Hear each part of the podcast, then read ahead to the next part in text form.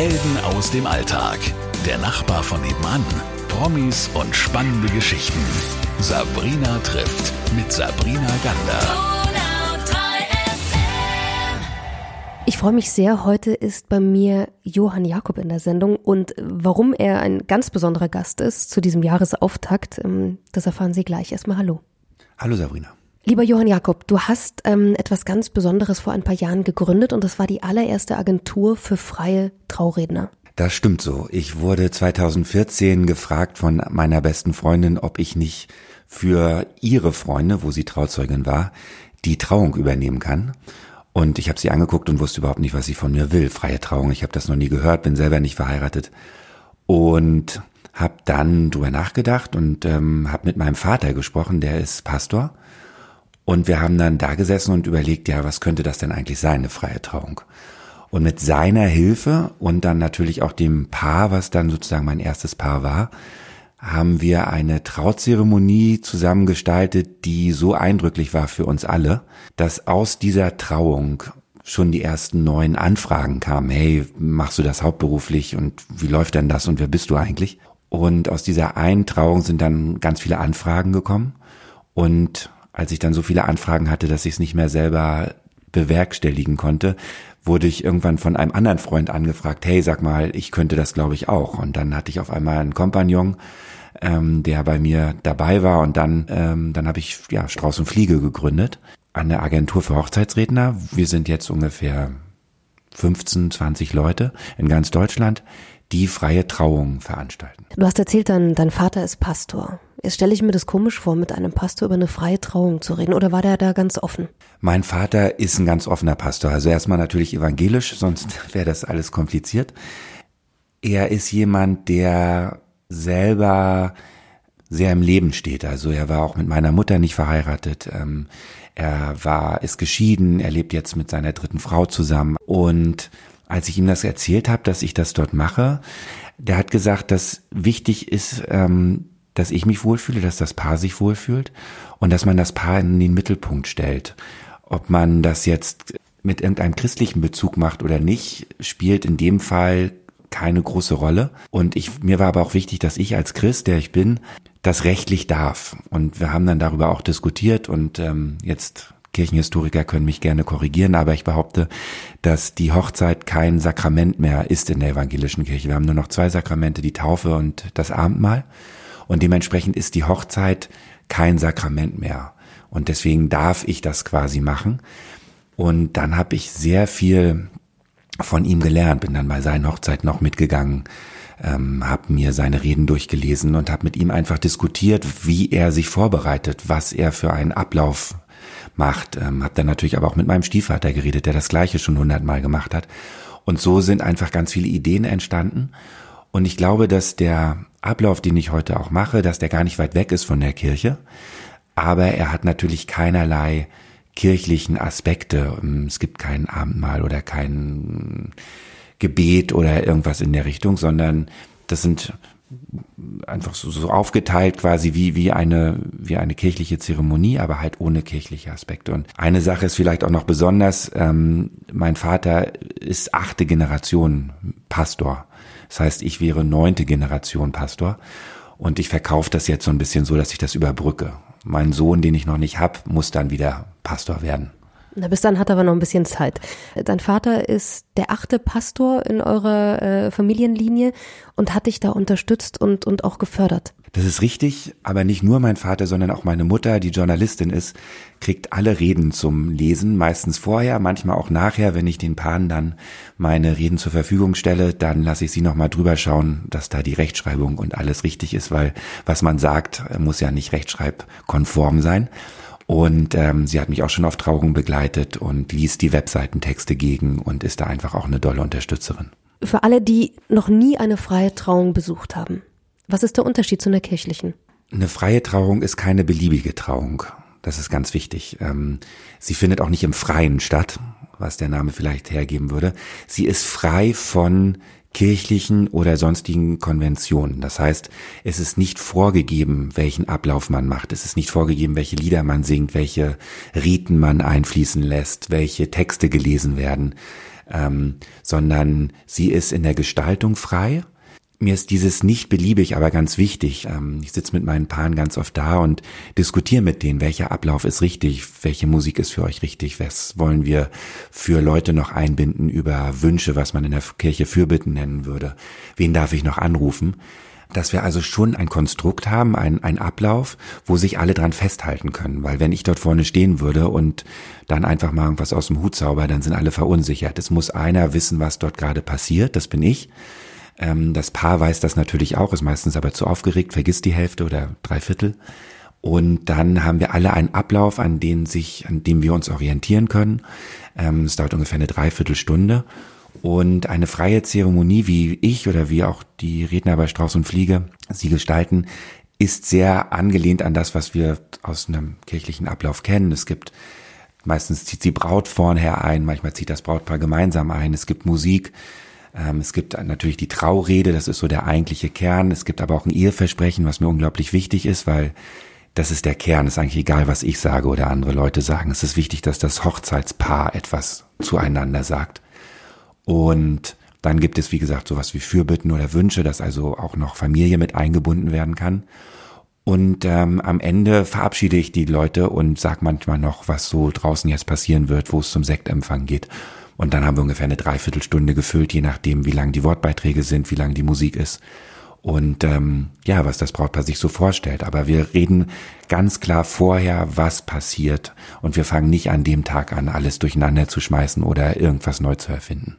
Ja, stelle ich mir natürlich die Frage, was für besondere Momente und Orte und Geschichten, und das sind wahrscheinlich unglaublich viele, die du schon erlebt hast, sind dir so richtig unter die Haut gegangen?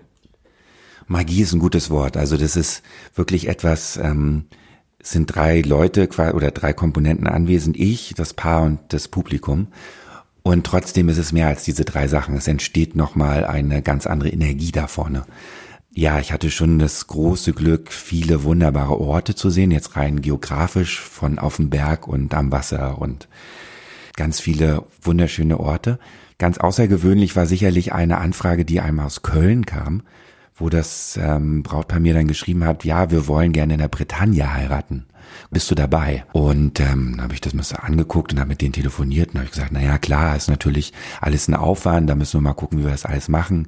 Ähm, wie kriegt ihr dann ganz eure Leute dahin? Haben die dann alle Lust, da in die Bretagne zu fahren? Und da meinte die Claudia, ähm, die Braut, nee, wir wollen eigentlich das nur mit dir machen. Und ich habe sie ange angeguckt, kann ich ja nicht sagen am Telefon, aber ich habe quasi, war längere Zeit Stille. Aber wir haben das dann gemacht. Es war nur das Brautpaar, ihre beiden Kinder, die Fotografin und ihr Freund und ich. Und es war eine ganz ähm, großartige Stimmung, weil wir ähm, auf so einer Felsklippe saßen. Ähm, der Kanal rauschte da vor sich hin. Ich habe selber Gitarre gespielt, weil die natürlich keinen Musiker hatten. Mir fehlte quasi diese dritte Komponente, mir fehlte das Publikum, aber es war umso eindrücklicher, nur mit den beiden das zu machen. Und es war wunder, wunderschön, da dieses Feedback von den zwei zu kriegen. Denen war das verschiedene Familienkonstellationen, warum sie das nicht wollten, dass die Familie dabei ist. Und ich habe einfach ein Feedback quasi dort erlebt oder eine Rückkopplung, dass das für die zwei wahnsinnig wichtig war, dass die nach, die haben auch schon viel erlebt und mit zwei Kids ist auch nicht so einfach. Ähm, jetzt übrigens das dritte auch schon da, also es läuft alles gut. Dass es für die ganz wichtig war, diesen Moment zu haben, diese eine Stunde mit mir dort an diesem Ort. Und da war es quasi egal, dass dort kein Publikum mehr war. Ähm, aber natürlich habe ich auch ganz viele lustige Sachen erlebt. Also Kinder, die die Ringe nach vorne bringen sollen und die auf einmal irgendwo weg sind und dann suchen alle Leute die Ringe im Gras. Oder ganz ähm, traurige Sachen, wo der Vater schon gestorben ist oder überhaupt Eltern nicht mehr da sind oder Großeltern. Und das ist mir ganz wichtig, dass ich das auch ganz klar sage. Hier ist jemand nicht mehr da. Und ähm, aus diesem und diesem Grund, entweder wir machen jetzt eine Kerze an oder was das Brautpaar halt möchte, ähm, da ist mir einfach wichtig, man sagt das, dieser Moment ist da und dann gehen wir wieder in diese schöne Trauzeremonie zurück. Aber wir, der Moment gehört einfach zum Leben dazu. Und das ist mir überhaupt wichtig bei Zeremonien, dass man nicht rosarot alles malt, sondern dass man sagt, was ist. Ähm, also bei dir fliegen jetzt nicht die, die Tauben durch die Luft? Bei mir fliegen keine Fliegen und keine Sträuße durch, ah, der Strauß dann später natürlich, aber auch keine Tauben. Ähm, ich möchte gerne, dass jede Zeremonie einzigartig ist. Das ist auch ganz klar, weil jedes Paar einzigartig ist, jede Geschichte ist einzigartig. Und deswegen reden wir einfach drüber, was wir dort wie machen und alle Fragen im Vorfeld, ähm, auch ähm, über die Persönlichkeit des Passworts kennenlernen, über ihre schwierigen Zeiten, über ihre guten Zeiten. Das soll zum Reflektieren anregen. Ich möchte dort nicht eine Schablone haben oder irgendeinen Ablauf, der schon tausendmal passiert ist ähm, und vor allen Dingen keine Rede, die schon tausendmal gehalten wurde, sondern das Paar soll nochmal in sich gehen und überlegen, Kernfrage, warum wollt ihr eigentlich heiraten? Ja, warum möchte man eigentlich heiraten und dazu eine freie Trauung haben? Darüber reden wir heute mit Johann Jakob von Strauß und Fliege. Warum glaubst du, ist die Nachfrage so gestiegen? Weil das ist sie ja. Ähm, das kannst ja du wahrscheinlich am besten bestätigen. Warum ist die Nachfrage nach freien Trauungen so gestiegen? Was meinst du? Ich glaube, es gibt verschiedene Aspekte. Ähm, zum einen ist es natürlich nicht mehr automatisch, dass Leute in der Kirche heiraten wollen. Der Kontakt zur Kirche ist vielen abhanden gekommen. Ähm, ich stehe nicht vor der Kirche und gebe den Leuten Zettel in die Hand und sage, nur kommt mal raus und macht eine freie Trauung.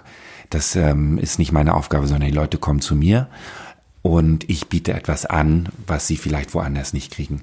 Ich weiß aber auch, dass dieser Aspekt der engen Betreuung im Vorfeld gar nicht immer leistbar ist von den Pastoren und den Priestern, weil sie einfach in wahnsinnig vielen anderen Aspekten unterwegs sind.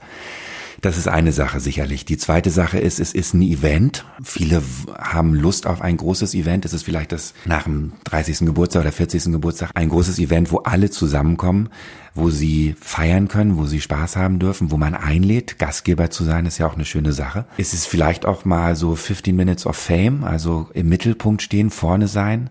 Ähm, aber das klang jetzt natürlich etwas äh, lustig, aber natürlich auch nochmal seinen Freunden seine Geschichte erzählen zu können. Ja, so leben wir. Das haben wir erlebt mit euch, aber auch ohne euch. Und was wir ohne euch erlebt haben, wollen wir euch gerne nochmal zeigen. Und bei der freien Trauung ist anders als in, in zum Beispiel kirchlichen Kontexten das Paar natürlich ganz groß im Mittelpunkt. Es geht dort ganz wenig um solchen ähm, sozialen Überbau oder emotionalen Überbau, sondern es steht die Geschichte des Paares und natürlich meine Gedanken dazu und Weiterleitungen und Ideen, die ich habe, ähm, was ich damit reinbringe, aber es steht das Paar im Mittelpunkt und das ist sicherlich auch an anderen Formationen nicht der Fall. Ähm, dass es sehr viel mehr ist als das Standesamt, äh, weiß jeder, der schon mal am Standesamt war. Ähm, aber dass man einfach sagt, man hat das Standesamt, was ja rein formal juristisch sein muss, wenn man verheiratet sein will. Aber man hat eine Alternative zu einem vielleicht ähm, etwas verstaubten Konstrukt. Man möchte gerne eine freie Trauung machen, die einfach alle Leute nochmal einlädt. Und es ist ja auch ein Zeugnis, was abgelegt wird, dass man sagt, hier stehen wir und können nicht anders, um mal Luther zu zitieren. Ihr könnt uns darauf festnageln, ja. Wir haben hier gesagt, das ist unsere Eheversprechen. Und da rücken wir auch nicht von ab. Und wenn wir das vernachlässigen, dann seid ihr, die hier alle Anwesenheit seid, ähm, auch berechtigt, uns mal drauf anzusprechen. Und ich glaube, das kann eine freie Trauung sehr viel nochmal intensiver äh, machen als jetzt zum Beispiel das Standesamt. Jetzt die wichtigste Frage zum Schluss. Ich bin ein Paar und möchte eine freie Trauung. Wo finde ich euch? Du findest uns ähm, im Internet unter www.straußundfliege.de, aber natürlich auch im ganzen Social Media Bereich bei Facebook oder auch bei Instagram oder wenn ihr ähm, einfach mal dieses Jahr auf Hochzeiten seid, dann fragt doch mal, wo der freie Redner vorne herkommt. Und der kann euch natürlich auch noch helfen, ähm, ja, entweder mit mir zu arbeiten oder mit meinen Kollegen bei Strauß und Fliege. Dann sage ich Dankeschön und ich wünsche dir noch und deinen Kollegen natürlich auch ganz, ganz viel Spaß mit dieser ganz wundervollen Tätigkeit. Vielen Dank, dass ich hier bei dir sein konnte. Helden aus dem Alltag. Der Nachbar von nebenan. Promis und spannende Geschichten. Sabrina trifft mit Sabrina Gander.